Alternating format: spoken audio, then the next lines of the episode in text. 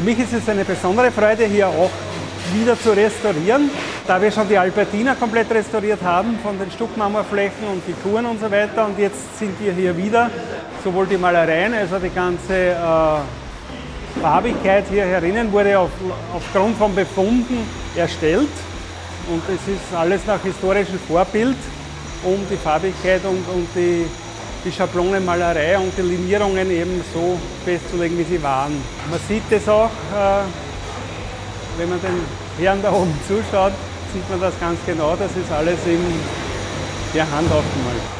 Stuck und Stuckmarmor sind einmal grundsätzlich zwei verschiedene Techniken. Die eine ist eine Kalkputztechnik, die Stuckerlustra-Technik und die Stuckmarmor-Technik ist, äh, ist eine aus, aus Alabaster-Gips gemischt und die auch teurere Variante und wurde im 19. Jahrhundert sehr viel verwendet. Nummer eins konnte man den Marmor ja auch nicht auftreiben in dieser Menge, die man gebraucht hat.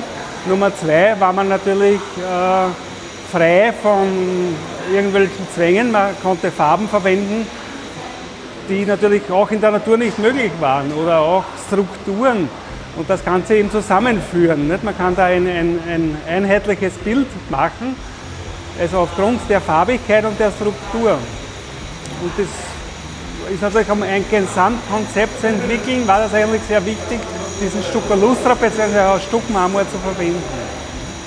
Das Stucco Lustra ist, ist eine verfeinerte Form eines Freskos und es wird praktisch äh, Putz in drei Schichten aufgebaut.